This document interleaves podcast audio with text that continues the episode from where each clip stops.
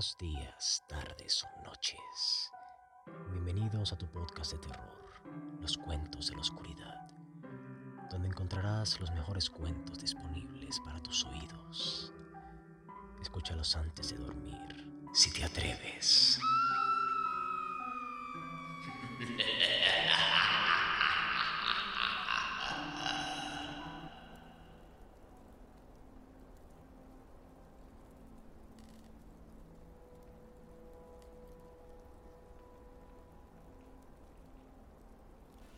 Ciudad sin nombre. H.P. Lovecraft. Al acercarme a la ciudad sin nombre, supe que estaba maldita. Cruzaba un valle terrible y reseco bajo la luna. Y la vi en la distancia emergiendo misteriosamente de las arenas, como brota parcialmente un cadáver de una sepultura deshecha. El miedo balbuceaba desde las piedras erosionadas de esta superviviente del diluvio, esta abuela de la más antigua pirámide. Y un aura imperceptible me repelía y me combinaba a retroceder ante antiguos y siniestros secretos que ningún hombre debía ver, ni nadie se habría atrevido a examinar. Perdida en el desierto de Arabia, se halla la ciudad sin nombre, ruinosa y desmembrada, con sus bajos muros semienterrados en las arenas.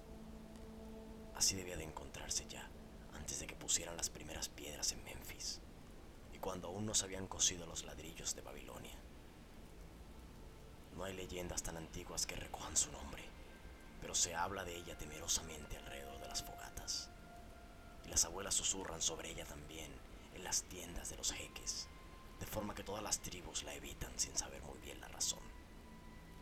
Esta fue la ciudad con la que el poeta loco Abdul Asyahed soñó la noche antes de cantar su dístico inexplicable.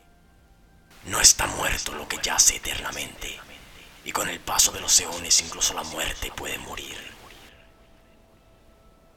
Yo debía saber que los árabes tenían sus razones para evitar la ciudad sin nombre, la ciudad de la que se habla en relatos extraños, pero que no ha visto ningún hombre vivo. Sin embargo, desafiándolos, penetré en el desierto inexplorado con mi camello. Solo yo la he visto.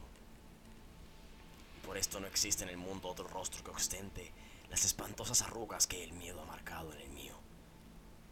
Ni se estremezca de forma tan horrible cuando el viento de la noche hace retemblar las ventanas.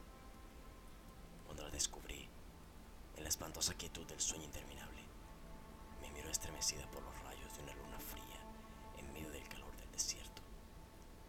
Y al devolverle yo su mirada, olvidé el júbilo de haberla descubierto.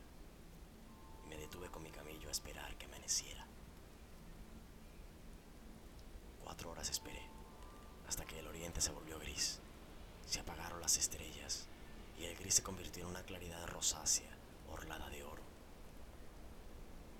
Oí un gemido y vi que se agitaba una tormenta de arena entre las piedras antiguas, aunque el cielo ya estaba claro y las vastas extensiones del desierto permanecían en silencio. Y de repente, por el borde lejano del desierto, surgió el canto resplandeciente del sol a través de una tormenta de arena. Y en mi estado febril imaginé que de alguna remota profundidad brotaba un estrépito de música metálica, saludando al disco de fuego como Menmon lo saludaba desde las orillas del Nilo. Y me resonaban los oídos, me bullía la imaginación, mientras conducía mi camello lentamente por la arena hasta aquel lugar innominado, lugar que, de todos los hombres vivientes, únicamente yo he llegado a ver. Y vagué entre los cimientos de las casas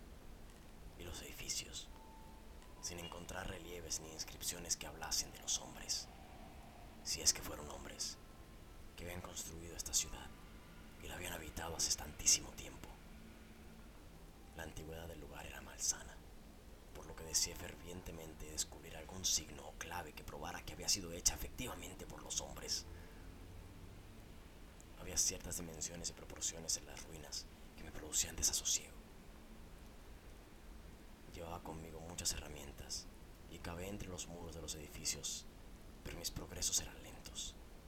Cuando la noche y la luna volvieron otra vez, el viento frío me trajo un nuevo temor. Al salir de los antiguos muros para descansar, una tormenta de arena se levantó detrás, soplando entre las piedras grises, a pesar de que brillaba la luna, y casi todo el desierto permanecía inmóvil.